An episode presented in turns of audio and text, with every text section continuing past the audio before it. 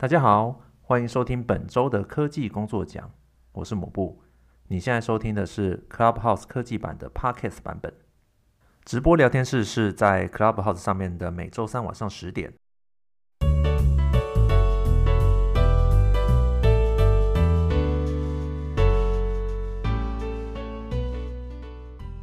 大家好，欢迎大家每周三又来跟我们分享你的时间。好，我们每周三晚上十点在 Clubhouse 讨论科技业的呃酸甜苦辣。大家好，我是某布。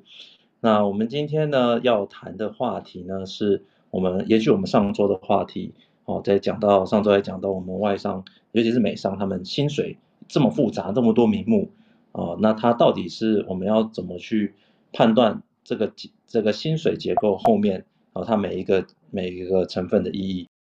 我们上礼拜大概解释了之后呢，就非常多的朋友哦写信来哦，或者是呃留言给我们哦，那把他的案例提出来，那我们也征询大家的意见哦，那呃这些案例我们回去研究研究之后，今天来跟大家一起来做个解答和讨论。好，那是我们今天就要来谈论这个外商谈薪水实战问题精选啊。那等一下呢，如果呃大家有呃中间有意见有问题的话呢，也可以用我们 Clubhouse 这个。呃，举手的功能哈，或者是纸飞机，好，如果你不愿意上台的话，你可以用纸飞机啊留言。那上周有很多人 complain 说我们都没有在看纸飞机啊，因为我们 对，因为应该是抹抹布同时在主持，分分身乏术。如果有有需要，也可以丢给我或 Iris 或者其他 moderator。对对对，那就可以丢给对丢给 Iris 或者是。削弱，那他们会帮忙看一下，然后会问一下，那我也会在他们问的时候稍微，嗯，看一下我们今天的问题。好，好，那我们接着开始啦。那呃，首先介绍今天的 moderator，好，大家好，我是蘑菇。那我们今天有 Iris 来陪我们，来，Iris，你好。大家好，我是 Iris。好，Iris，你好。那 Iris 也是现在是在外商公司嘛，一个蛮大的外商公司。呃，对，我在呃一个外商公司做机构。对，好，谢谢谢谢 Iris。那还有我们的 Cheryl。Hello，大家好，我是 Cheryl，也可以叫我雪柔。那我本身也是多年在外商公司工作，本身是理工背景，那也有多年的供应链管理的经验。那今天这一集我真的觉得也是蛮期待的，因为上次有点像是讲理论。哇，这今天这一集真的是来讲一些实际上大家会遇到的问题。好，那大家如果呃有一些我们讲今天讲的东西会比较接近实际上的状况，那如果有一些不太清楚的话，我会提示大家再可以去听一下我们上一集。好，我们上一集的内容已经变成两集 podcast 的，哦，已经到我们 podcast，所以这边还是要跟大家广告一下，如果还没有订我们 podcast 的，好，赶快去订阅我们各大平台。都有，都已经上架了。哎、欸，抹布，你是要大家到哪一个平台订阅呢？就是还全部都订阅起来？Spotify，我们现在上在哪里？Spotify，我们现在有 Spotify，呃，Apple Podcast，好，Google Podcast，KKBox，SoundOn，还有这个 Spotify 的子公司 Anchor，哦，那。大家可以选你喜欢的平台，好，那如果有是有去订这个 Apple Podcast 的，那记得五星好评按一下，按一下按一下，一键三连。那我们的 Podcast 的的名字是啊、uh,，Tech Job and Talk，哈，就是跟我们的标题是一样的。那大家也可以用中文科技工作奖去搜寻，啊，所以你只要打科技工作，哦，其实在各大 Podcast 的就可以直接找到我们了，哦，非常好找，好，那。也欢迎大家，呃，还是来参加我们的直播。哦，有很多朋友他们说，哎，他们想参加直播。那现在也是 Park 呃 Podcast 以外，我们还是会持续的有这个 Clubhouse 的互动。好，那我们就呃赶快进入我们今天的主题啊、哦。呃，我们今天的情呃的这个结构会比较不一样一点。我会讲几个故呃几个就是案例。那大家来大家来想想啊、哦，如果是。你如果是你的话，你会怎么给他答案啊？或者如果是你会怎么做？然后会提供一些呃我的看法。好，在我们呃讲完所有案例之后呢，会开放一个问答时间。好，如果你啊、你自己对于其中的案例有一些不同的想法，还欢迎大家来分享。那我们所有今天要讲的案例呢，我们都已经贴在我们的粉丝团。好，所以大家可以去粉丝团看一看我们今天要讲的故事哦。如果你今天呃。听的时候不是很清楚。首先第一题，哈，我们呃第一个朋友他来信问到说，希望能够知道没有竞争薪资哦，就 competing offer 哦，也就是就是你没有别家的薪水了哈，在谈薪水的时候没有别家的薪水，没有别家薪水的时候的薪水谈法哦，如果是美商的话，最多可以用现值增加几个 percent 去谈。哎，这个是很蛮常遇到的一个问题哈，就是啊、呃，如果你现在去谈一份工作，啊，谈一份外商的工作，没有其他的公司可以去跟他比较薪水嘛，对不对？所以说他开多少，通常就开他开多少，你就是多少了嘛，也没有什么办法去协调。哎，真的是这样吗？你有没有办法说，嗯、怎么去跟他谈，好，谈高一点？那我们呃，一般外面会讲说，那你都要开十趴、二十趴，是不是才划算？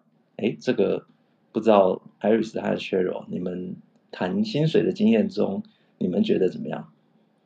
哎，我觉得从上一集抹布大有提到说，可以用一些哎离职时会损失的奖金或 bonus，再去把这个东西拉高，那做一个像呃 s i n bonus 之类的，去呃争取看看这样。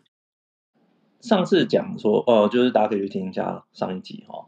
但是主要是建议大家呃谈薪水的时候，最好是有 competing offer，也就是你同时有好几个新 offer 在手上，你最好谈嘛哦，因为他会担心你去别家哦，他会开更好的条件给你。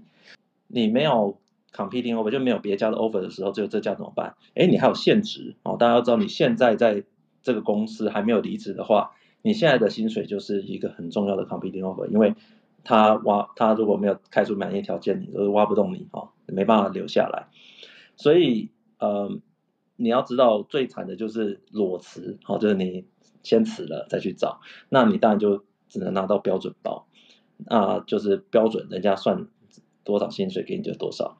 那 Iris 刚才是讲说哦，我们可以去这样协调，但是常常你如果是已经离职的话，你很难说真的协调。比如说像三 bonus。他们通常就不会有，就是一个，甚至有可能没有了哦。就是因为我们上周有讲，呃，sign-on bonus 主要是说哦，你来就是一个签约的一个一笔小的奖金，是因为你来，你提早来，你可能放弃了当年的一些呃这个分红啊，哦，或者是呃年底的奖金，然后你提早来，哦，那他就为了提早来，就帮你补一些这个签约金在在上面。那如果你是离职的状况，哦，你没有薪没有工作的话，你这个你谈就很辛苦了，很有可能没有。所以这个问题的话，我觉得哦，我们就回到他的问题。他说，如果我们没有别的 offer，我们怎么谈？哦，那还会还是会建议你去找一些公司先面试，你就会有 offer 了。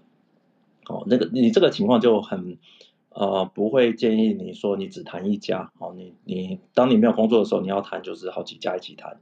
这个是比较好的做法。再来就是说，你要找底薪高的公司，哦，业界里面底薪高的公司，去帮自己再重新定呃定那个你的你的市价啦。哦，那为什么呢？就是呃，因为因为即使是不同的公司的标准包，也会有些公司它的标准包比较好。哦，所以说如果你你可以面试上这些公司的话。比较不会吃亏啊，哦，比如说你，呃，很多，呃，比如说你今天你要面试一个外商，哎，你找一些台商来 compete，哎，台商很容易上，可是他的那个薪水啊不是很高，哦，就这个如果有差异，那基本上你这个你你当然在当然你在找工作的话，你当然可能不同公司都会去投，但是以台呃谈薪水的角度来讲的话，呃，薪水比较低的这些公司，它就它就帮助就不大了，好，所以。呃，标准包来讲的话，还是我们还是会建议你说，哦，呃，一次都是多谈几家外商来试试看。哎，那抹布呢？再问一下，如果真的就是也没有别的 competing offer，那到底都市传说里面讲说，哎，跳这个工作加十 percent、二十 percent 薪水，这个到底是不是真的呢？每个公司能够依照你的条件给你的这个公司是不一样的，所以我。如果你问我了，我通常建议你不要设限自己会高十个 percent、二十个 percent 就跳，哦，那没有这样预设的。反过来，其实你应该去想，为什么人家要花多一点的薪资给你？好，那呃，我举个例子来讲，第一个，你你可能不知道你目前值多少钱，可能会远比你现在的薪水要高很多。哦，而且不同的公司开给你感觉也会不一样。举个例来讲，好，假设你今天的薪水是一个，你是一个系统厂工程师，哎，做的不错，你可能加奖金有一百五十万，对不对？那你设定说，哎，我要加个二十趴，对不对？二十趴的话，你大概要加三十万嘛，好，大概一百八你可以接受。那常常你会在网络上看到说，哎，他去应征了一个大外商，然后他开给他一百八，哎，他觉得很低啊，就是觉得因为这个大外商怎么才开一百八？对不对？怎么怎么才开一百八？然后加了股票，搞不好加了股票才一百八，哎，他觉得就不高了，哎，那你不觉得这里就有点矛盾？表示什么呢？表示说你你预设，哎，你已经达到你的预设啦，加了二十帕啦，哎，但你反而不会去，为什么？表示你看不同的公司，其实你是给他不同的标准嘛？哎，这公司这么有名，哎，应该可以开更高吧？行情都是开两百万，对不对？那我怎么会一百八就收呢？哦。所以就跟期待也有关系。没错，所以不同公司其实你本来就设定不同的目标，对不对？你本来就是薪资的设定就会不一样。哈，这个公司它开一百八，搞不好是它的低标了。啊，这公司搞不好它应该开到多少才可以？所以其实我不会去建议大家去设定你十趴或二十趴这种，其实我觉得客观来讲没有什么太大的呃好处。哦，就是你要谈，你要谈，但是多多益善啊，要越高越好啊，对不对？哦，我们不会去设那个上限啊，对不对？尽量能谈就谈，除非他的，除非你真的很想转职，他的配给就开始比较差哦，你可能会设个下限哦，不能差太多哦，就是你可能要换跑道，那可能会设个下限。但我们上限通常都是能开多少开多少嘛，对不对？哦，对啊，或者会不会跟你？面试完或者打听完里面的工作内容也有关系，哎，搞不好新的工作其实比较是个爽缺，哎，那即使薪水差不多，过去你也觉得没有关系之类的。那如果今天是一个很超的，那我觉得哇，我今天一百五，那我可能要两百，我才会愿意做这样的工作。对，大概是这种感觉，因为呃，我上次的节目也有强调说内部资讯的重要性啊。哦，那因为我们在找工作，为什么谈薪水是那么需要花一些技巧和时间去去练习？就是说，因为我们资讯不是很对等，所以我们必须要尽量了解内部的资讯。哦，那在判断上面的话，会希望大家去尽量把自己呃不要不要去设限。哦，就我刚才讲，不要去设限，说你要谈到多少才可以。其实看按照每个不同的公司，哦，你你他其实都会有提供不同相对应的薪资的水准，其实你都。可以去谈，好，你应该按照不同公司能够给的，好，呃，去去设定你的目标，好，这样会比较好。那谈薪水要建议大家一件事，好，你不要想双赢，好，不要想说，哎，他开心我开心，不要，你要想自己要赢，要全力以赴，没有双赢这件事情。你我们只有说我们自己觉得谈到一个非常好薪资，然后去对我们来讲，哦，尽了全力去谈，我觉得这才是比较好的态度。如果你去感觉哦，感觉啊，感觉十趴二十趴，然后这样就好了。你其实你很容易被薪资迷惑，因为你要知道，对方也有可能用同样方法来跟你讲哦，现在的薪水已经比你现在可能行情啊，他有可能也搞不清楚现在多少，他已经可能比你高二十趴三十趴了，你应该接受。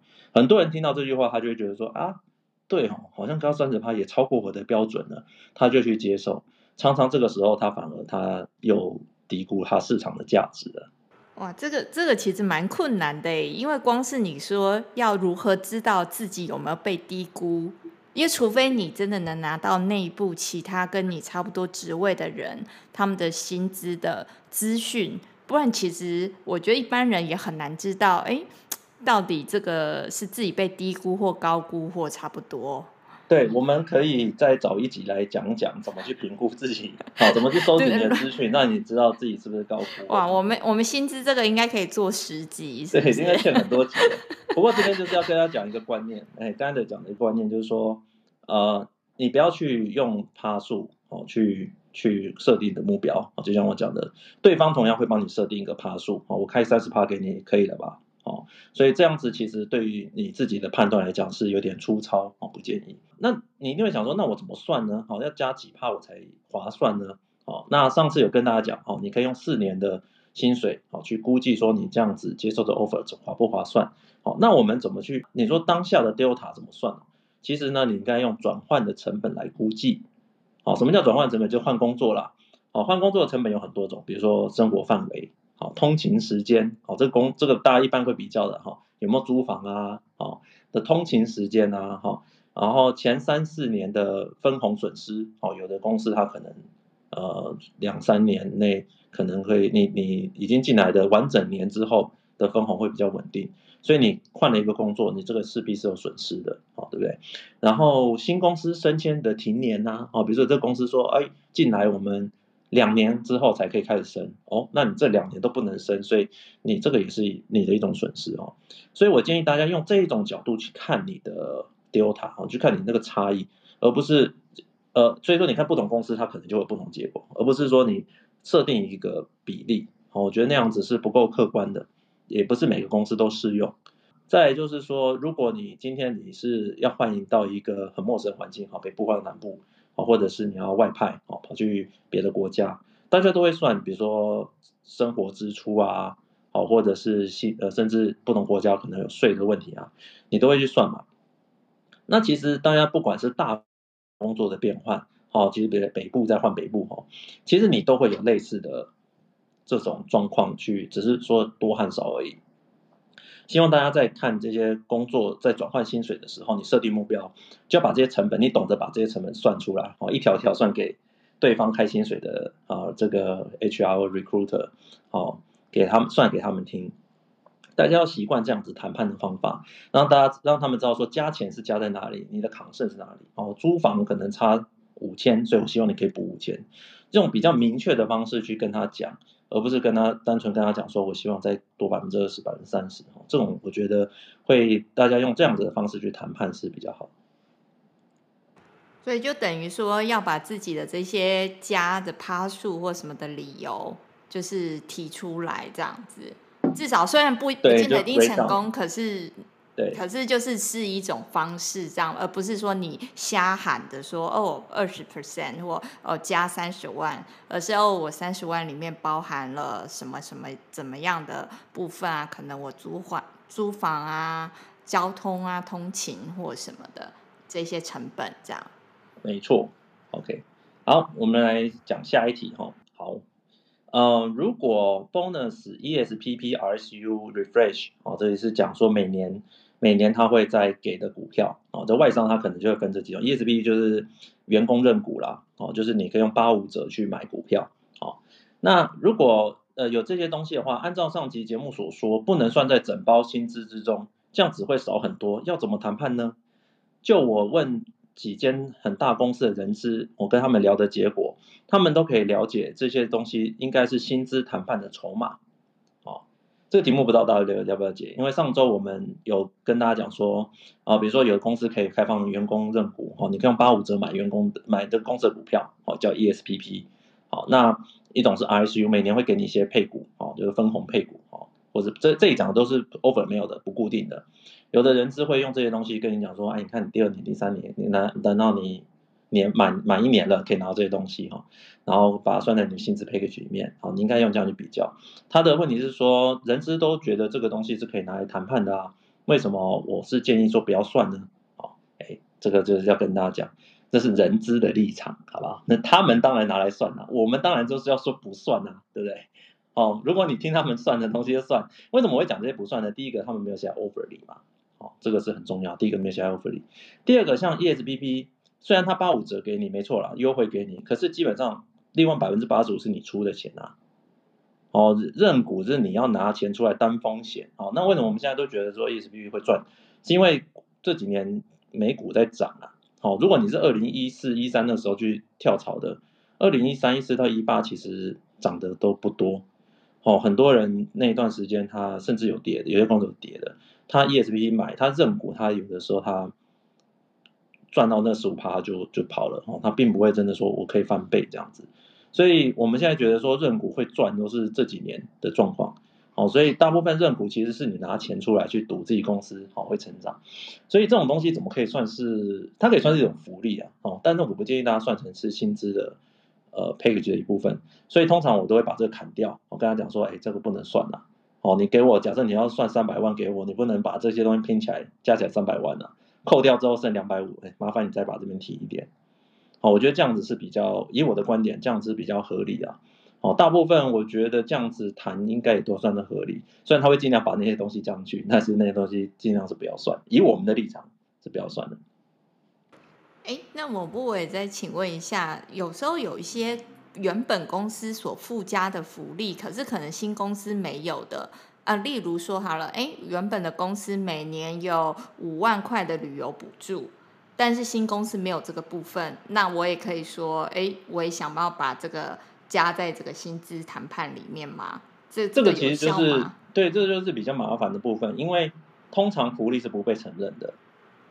即使是这种能就是现金这种补助的，也也都不承认吗？通常是，所以这就是为什么底薪很重要，就固定薪底薪加上固定的 bonus 哦，固定的分红这一包是非常重要，offer 上是最重要的啊，通常 offer 才算啊，哦，那个福利啊什么。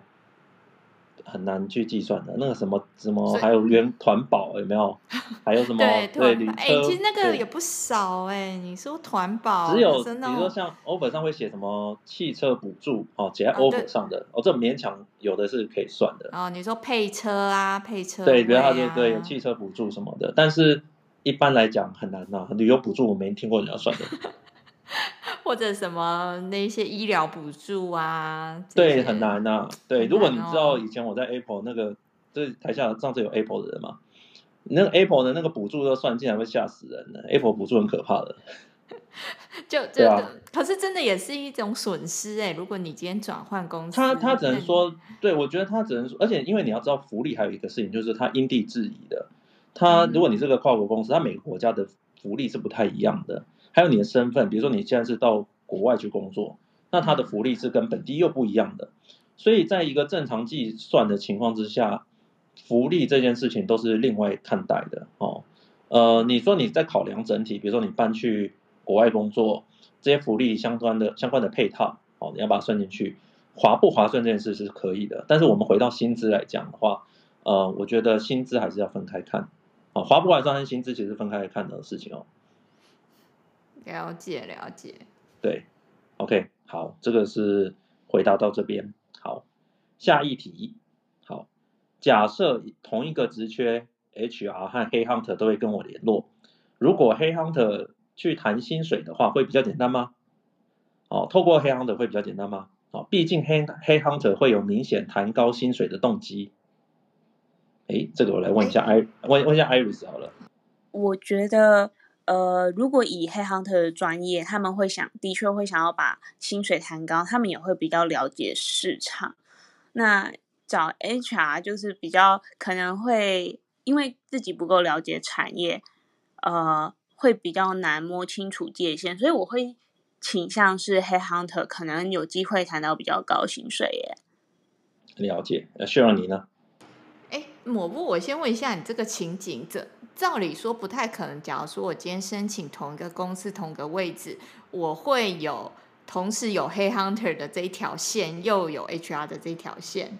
因为假如说我今天透过 Headhunter，我就不会就是直接跟 HR 谈啦。嗯，还是你是说不一定，不一定，不一定。呃呃，大部分是这样子，但是不一定啊。不然 HR 一定直接跟你谈啊，因为他他就可以不用给 Headhunter 抽成啊。那、啊、也不是他出啊。啊，Headhunter 它是一个服务哦，所以他会，嗯，对了，你讲的其实是没错，因为 Headhunter 他直接就是把人找来，我给你面试。是啊，但实际上安排的还是 Headhunter，就是 HR 要处理啦。哦，Headhunter 他当然不能安排所有的面试。对啊，就像你你你卖房子，如果你能直接跟人家那个另外新屋主谈，那我我当然不想再透过中介啦之类的。这个这个讲的这个其实其实这个状况大家也知道，找工作状况非常非常多，所以呃，而且你你是资深之前也有差别。好，那 Iris 刚才讲的也蛮不错的，如果你。你今天你对市场行情很不了解哦，有的人其实说老实话，很多人第一份工作做完，他可能对市场了解，呃，市场行情还是很不了解哦，这是很有可能的。那那但我们会慢慢教大家说怎么这样去去得出自己的市场行情，哦，慢慢去呃让自己不要太被低估哦，定期去更新自己的价值之外呢，啊呃，黑 hunter 是一个很好的来源，哦，资讯的来源。不过我自己个人哦，大家常听我讲就知道，我自己个人对黑 hunter 来讲都是比较保留啦。那因为我也认识很多黑 hunter，哦，那尤其是认识很多前黑 hunter 啊，他们就是做过的人，哦，那大部分他们在谈薪资薪资的时候，还是以成交为主啦，哦，就是因为他的抽佣是来自于这个人有中，哦，就是就像介绍奖金嘛，哦，他有中，他有录取，他才会有。呃，就是他才会这个黑 hunter 才有钱啊，他们公司才会收到钱。会不会有那种对方开很低，然后很难找到人？有，但是对于他们来讲，他们就是呃跟他们讲说你们开的很低。好，为什么呢？对黑 hunter 来讲，谁是客户？哎，问你们一个问题哦，出钱找人的公司是客户，还是 candidate 是客户，还是都是客户？Candidate 就是应征的人嘛？你觉得是两边都是客户，还是还是谁是就哪边是客户？我觉得他们公司是客户，公司，因为公司是会付钱给黑 hunter 的人，可是 Candidate 不会。答对，Candidate 不会。Candidate 是棋子啊。对，我一直在想说，哎，你们应该礼貌一点，应该两边都是客户吧？不对，他们基本上 Candidate 没有出任何，基本基本上没有出钱，他们是使用他们服务的，所以他们。呃，我说那这样子算商品吗？他们也不是啦，哦，他们算 算中介。所以客户是谁？客户就是出职缺的人啊，会给他们钱的人叫做客户嘛，这很正常嘛。付钱的人叫做客户。所以客户给多给少，他们只能建议啊，建议他们做的事情叫媒合。好，也就是说，客户如果给太低的话，他顶多合不起来，他不会叫客户说，哎，我出出一点，对不对？啊，不会。那如果客户给的高，Candy 得要的低，哎，这个时候他就可以说，哦，客户其实他不会说客户其实给比较高，他会说我帮你把薪水谈高一点，因为他知道客户可以出更高，你这样子出太低了，对不对？但是你要知道，这样的意思表示就等于什么？一怎么那个一加一加三除以二，对吗？你得到二这样子，你呃你其实你没有拿到客户最高的钱，因为他知道两边的底牌了，所以他是帮你提高薪资没有错。但是其实你如果长此以往这样谈的话，你永远都会谈到一个比较平均的薪资，你不会真的谈到对方的呃上限，你知道吗？哎，可是为什么今天黑 hunter 也知道那个公司的底牌啦？如果他好，例如说公司是两百万找人，然后 candidate 觉得一百八就可以了，可是他如果也能就是帮 candidate 拿到两百，那他抽成不是？同就是也是会比较高吗？对黑 hunter 应该也是比较好吧。这里面有很多的细节啦，但是要讲一件事，第一个它是抽成，所以我帮你多谈二十万，呃，我能抽到多少？可能不多啊，对不对？但是如果比较，我能够用我对客户来讲，用比较便宜的东西买到同样的东西，是不是一个？哦，你说可能客户对他印象会。比较好之类，觉得说，哦，那你有帮我省这个二十万，但是有找到我们要的人才。其实客户不会真的要他帮忙省钱，但是客户当然会希望说，你不要每次都把钱花光，对不对？哦、我要很有效率的找到人，了解，对不对？因为我要钱花光，表示什么？我一定是我预计要开一百八，我可能先加个二十万 buffer，那叫紧绷，你知道吗？嗯、所以我我当然希望我都是开开到一百八，然后就就有了。对不对？我我花多少钱我就可以买到，然后我顶多多给你一些零钱，你可以去运用这样子。哎，那我有一个问题，哎，会不会其实公司呃其实只有一百八想要找人？那这个呃，因为他知道这个钱不够去呃录取一个人，不过他为了成交，他可能想办法去说服 candidate 说，哎，其实这已经是个好价格了，利用资讯不对等，然后。去说服 candidate，然后其实大家呃 candidate 也不知道公司的底牌这样子。对啊，所以这个就这不就是大家常常在谈的时候会碰到的事吗？对方讲说，哎，对方这样子也不错的啦，你不然就收了，我看他们也开不了更高。哎，有时候是真话，因为他就是希望你就拿了这个吧，成交吧，拜托哦。那呃，所以这个一个大原则啦，哦，呃，我们既然知道后面的这个结构，我不是说黑行黑 hunter 不好，它都有它的价值在。哦，它有它的价值在。那只是说，如果以谈，我们今天主题是谈薪水嘛，以谈薪水的角度来讲，你做你你如果用这样来讲，会比较呃，我觉得你会久了，你会很难知道市场行情，真正的市场行情不要透过别人，要靠自己。OK，这个这个问题先回到这这边好吗？好，好，下一题。呃，我想要知道多线进行面试，就是同时进行很多条线啊面试，不裸退的情况，就不辞不先辞职的情况，如何适当安排面试时间，才不会成为请假的常客？谢谢。哇，这个这个真的是大灾问哎，超难。这个好像有点不太不太像我们薪资的话题，不过可以很快回答，很快回答好了。呃，面试很难安排的顺利，因为面试。你也知道，如果安排的话，都是看那个面试官什么时候有时间，哦，所以其实很乱的啊。比如说像我们最近碰到一些美国的假期，哦，那个面试都嘛，什么一天面试好几个，这个都有可能啊，因为大家要赶在放假的时间去安排，所以面试很难掌握哈。所以你说面试会不会撞期，那个都很很容易，哦，所以你同时面试很多，我们都鼓励你嘛。但是你说你会不会说呃全部挤在一起需要请假，这个都有可能。那不过呃，有一些公司它需要是跟国外的面试者面试的话，其实你都可以安排在你上班前或者是下班后，或者晚上时间，是他们上班时间这样子时间去去安排，哦，这样子可能会呃呃比较大的公司他们都可以呃比较弹性，然后会尽量配合你的时间，哦，那你也可以运用一些下班时间去面试，这样子希望是可以缓和一下你请假的时间的哦。对啊，尤其尤其是如果是外商的话，如果你那个面试官在国外，或许可能是早上，你跟他约很早时间或很晚的时间，反而他还比较、OK、对他他时间是可以的。对对，我们通常所以面试很难控制，那我们要控制什么？我们控制 offer 的时间。哦，offer 的时间我们就可以说大概。正负一个月哦，这这一个月都在等不同家的 offer。你在面试的时候就要一直，如果你别家已经进行到比较后段了，你可以适时的提醒呃，帮你安排的 recruiter 说别家已经到后段了，希望他帮你加速，这样子你出来 offer 的时间比较一致，可以比较哦。因为太晚了，晚了就不要了哦，对，太晚了真的是不行。好，所以所以你反而是可以提醒他们说你现在。别的 offer 即将拿到，看这边可不可以加快？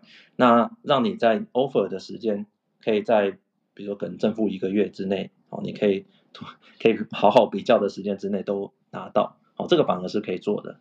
下一题，请问如果年资和职能都有累积，好，这个就是都有累积的情况之下，本来是 title 是 manager 没有管人，啊，新工作变成给策略没有带人，只能挂 senior specialist，这个资深专员。新工作调薪二十 percent，要怎么选择？新公司进去的时候要怎么谈 title 呢？好，呃，我看这个题目，其实我基本上我在想，他应该是呃，你应该是有点在意 title，所以说你才会有点，你看新公司给你调薪百分之二十，但是呢，你本来是挂 manager，结果虽然你没带人，但是外面你挂 manager，预设你都有带人嘛，哦，这个这个我觉得不重要，重要是说他是 manager 变成一个资深专员，他觉得这个 title 不太好，我们怎么去谈？对，我觉得他应该是有点，所以这个就不是谈心，是谈 title 的问题。哎，对啊，一般啦，好，我们讲一般的状况，除非你一开始进去都有谈好，说你进去之后啊、呃，就会给你带人，然后帮你升 manager。有的公司的确会用口头讲，好，嗯，就是口头讲虽然不太可靠，但是真的有公司是。约定好，好进去给你带的，反正你，因为他如果没有实现，你可能也就你就走了嘛。哦，有的这样的公司会约定好说会进去再给你安排带人，因为某些原因。哦，这看你要不要相信这种约定哈。那除了这种情况之外，你如果是他说哦，你进去我们看表现再升哦，其实一般公司在升职这件事上都是蛮挑剔的。哦，所以我觉得真的，我就不要被这句话给糊弄，因为曾经我被这句话给糊弄，说，哎呀，进来等你表现好，老板才会帮你升，然后等你那个进去拼死拼活，老板就说啊，升迁你还要再做更多的事情啊，然后大概两三年后这样子。没错，所以对我觉得，呃，所以你不要想说你，就你要谈就是要谈在进去之前谈了。对，哎，某部会不会新公司的专员其实比 manager 厉害啊之类？呃，有可能，所以这个就要用到我们上次讲的另外一个技巧。好、你要看你的履历，如果你你就直接把你的履历加上四年的专员，哦，假设你都没没有要转其他的职位，四年的专员和你现在是 manager，再做四年啊，比如假设你现在两年的 manager 好了，你变成六年的 manager，对不对？比较一个四年的专员，用新的履历，你看你可以找什么样的工作？然后你来对又要放在 LinkedIn 上测试了吗？哦，有有人就说啊，那我拿去人力银行用新的履历去试试看有没有人来找你啊，这是一个呃，这是一个一个偏方啦哈。那但是他其实他的做法就是说，哎，你就会发现说，四年后的你，你你看一下你的履历，你觉得对你有没有加分？好，那如果有加分的话，那你这个专员其实你现在考虑的这个 title，哎，其实就不是很重要。那我在想，你问这个问题，你大概会觉得说，我四年后如果做资深专员，即使薪水有加，我不知道划不划算。好，可能六年的 manager 可能会比较划算。好，我该假设了，假设现在两年再加四年就变六年，可能会比较划算。那如果你是这种情况的话，那其实你对于 title 是蛮重视的哦。哦，因为这个这个现在的差异你没没办法判断，但是四年后它会放大。哦，可能比如说你四年后可能是三十岁变四十岁了，哦，四十岁的的资深专员和四十岁的经理，哎，感觉是在市场上价值可能会不一样哦。好，所以你放大之后来看，可能就有不同答案，好吗？好，好，这个是给你的建议哈。好，下一题，怎么知道 HR 是比较主导 hiring 或是 hiring manager？哦，HR 主导招聘呢，还是 hiring manager 就是用人的主管哦，就是要招聘的这个主管。是比较主导的，怎么知道谁比较主导呢？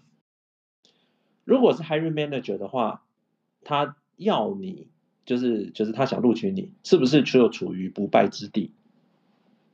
哎，这个问一下 Iris，你觉得呢？你在应征的时候是 HR 感觉比较大呢，还是用人主管感觉比较比较大？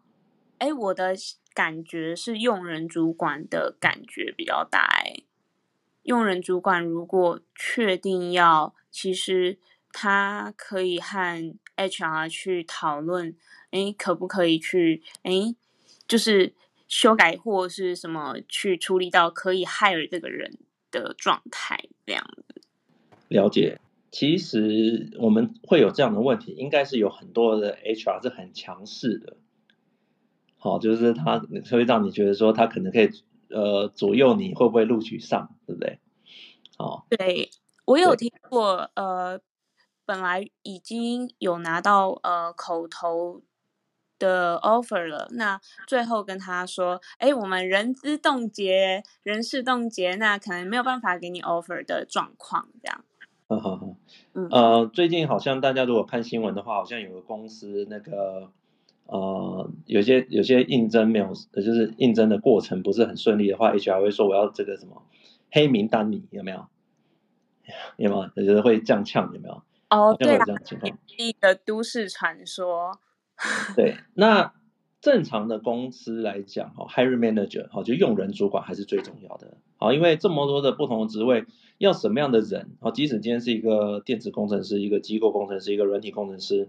要什么样的专长，还是用人主管他最知道我们缺什么样的人。上面一点的部门的大主管，他可能知道我们可以招多少个人，但实际上要补强什么样的人，还是用人主管他第一线要去评估嘛。哦，所以用人主管要你基本上是很重要的。所以我就觉得这题答案应该还是用人主管。哦，那只是说你会听到说很多 HR 为什么会好像很强势哦？哦，那其实那因为因为其实用人主管虽然是很重要，但是后面还有个人比他更大。叫什么 hiring committee 哦，就是这个所谓的呃委员会啊，好，就是说呃来决定这个你他用人主管决定用这个人谁来审核，好，那这委员会有些公司比较简单，可就是一个副总，或者是呃通常不会是人资长啊，哈，但通常是一个一个这个部门最大的副总啊来签啊要这个人，那人事冻结的话，通常也是从这个的层级来跟他讲说，好，我们现在不招了，哦，招满不招了。好，所以在呃，HR 基本上他是就做他的工作，但他不应该去决定说，呃，我这部门需要人或是不需要人。哦，他通常还是要去用到呃，去跟这个呃这个大部大主管好去确认。哦，所以说其实他的背后都是个大主管啊。如果你今天这个公司哦，他的 HR 可以越过这些人，好去做决定的时候，哦，也其实也是有，我有听过有的公司他的 HR 的确可以去。呃，甚至跟用人主管抗衡哦，这种公司就不要去了，这种公司千万不要去，因为它久了之后一定有弊端，因为它能够找的人会被不是这个专业的人去推翻哦，这个会让这个公司的状况会变得很不好。以后你即使你变成主管了，在这公司变主管了，你同样要招一些厉害的高手也招不进来啊，因为这个制度嗯不是很健康啊，所以这边是会还是会建议大家哈，要整个过程里面要拍马屁，要拍这个 hiring manager 了啊。啊，要尽量尽量，hiring manager 是非常重要哈，他才可以带你到这个录取的最后。哎，感觉真的到底是 hiring manager 还是 HR 或 recruiter 的那个权责比较大？我也觉得有时候蛮看这个公司的文化啦，真的很很不一定。对对对，我们还有两个问题哦，好，那我们来来来讨论一下哈。目前已经在人资谈薪水的阶段。需要提供薪资条，但是有提及说员工是有保密协定，并且提供整体大约的年薪，啊，就是说现在的薪水他大概提供了，但是因为保密协定，所以不能给你看文件啊。对方 HR 还是想知道细项数字该怎么谈判？哎，这一题其实我们上周有稍微讲一下，对不对？哦，对啊，上一周其实可以去问 HR 说，呃。怎么样看到？你要看到哪一个具体的哪一些项目，你可以 recognize 这个薪资这样子？对，其实基本上你就是要取信于他说你有这个价值啦。所以你没有给他的话，现在很多大公司都 HR 都很精哦，很精明，他们就故意开一个比较低的薪水给你，好，看你看你要不要争取哦。那当然也是会有人哦，比较低的薪水还是比我现在高，好了就去了，也是会有这种情况哦。但是通常他们。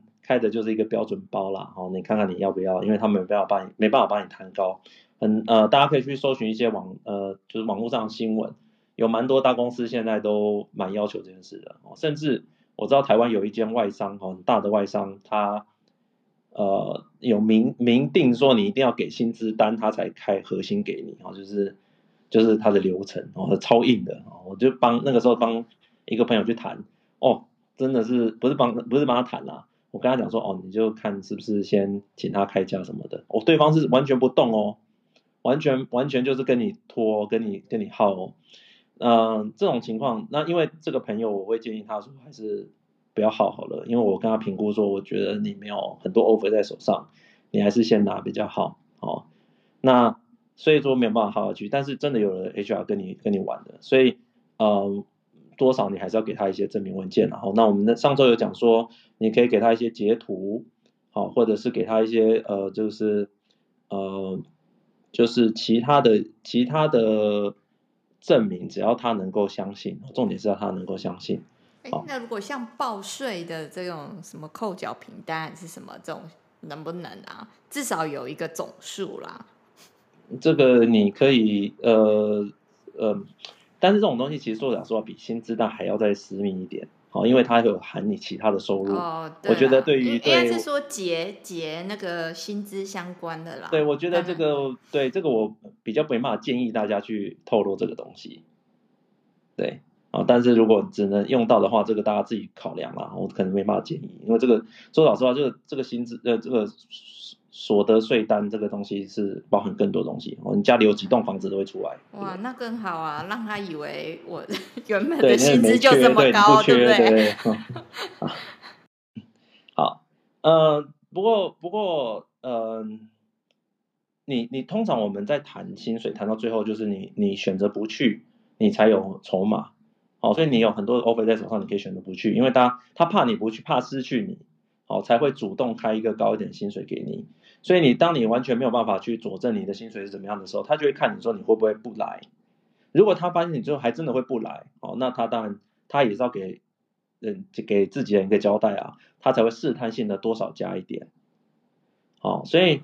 你要真的不去，对，因为你也不知道他有没有其他的 candidate。如果其实他还有两三位跟你条件差不多的人，那其实他大可以就就不理你这样子。对，但是这是一个赛局，就是说你要知道，跟你谈薪水的人不会是一开始接触的 recruiter，大部分就现在别的公司会分开来，也不会是你的 hiring manager，是另外一个人核心的单位，他核完之后，请这个。一直陪你应征的 recruiter 或 HR 告诉你这个薪水，好，所以钱也不是他合的啊，很多时候不是，所以基本上要把这个钱发给谁，这个都是后面已经 email 已经谈谈来谈去了，系统已经算好出来给他的，他基本上不能决定顺位，所以其实我觉得这其实是有你基本上你收你收到的时候你就第一顺位啦，他不会因为除非你不去，他才可以给下一个顺位。不然他不会因为说啊，你还在跟你谈啊，他直接决定给下一个人，他不会啦，因为那个顺位是人家排给他的，你懂吗？哦，除非他去跟 hiring manager 说啊，这个人哦，那故意开很高这样子哦，怎样怎样，哦，hiring manager 改变心意哦，才才才有可能，好、所以这就跟就呼应到前面，你要 hiring manager 你要现在 hiring manager 很想要你才可以哦。那像我们一般的经验说，hiring manager 什么样就很想要你。整个面试流程完之后，他私下还会再找你谈一谈，多了解了解你哦。大部分这种情况是，就是一个信号了，然后他觉得会把你排在比较前面的顺位，哦，这个就是他比较想要你的状况，好，这个情况你就可以稍微在薪资上面，哦，多给对方施加一点压力，我觉得这样是有机会的。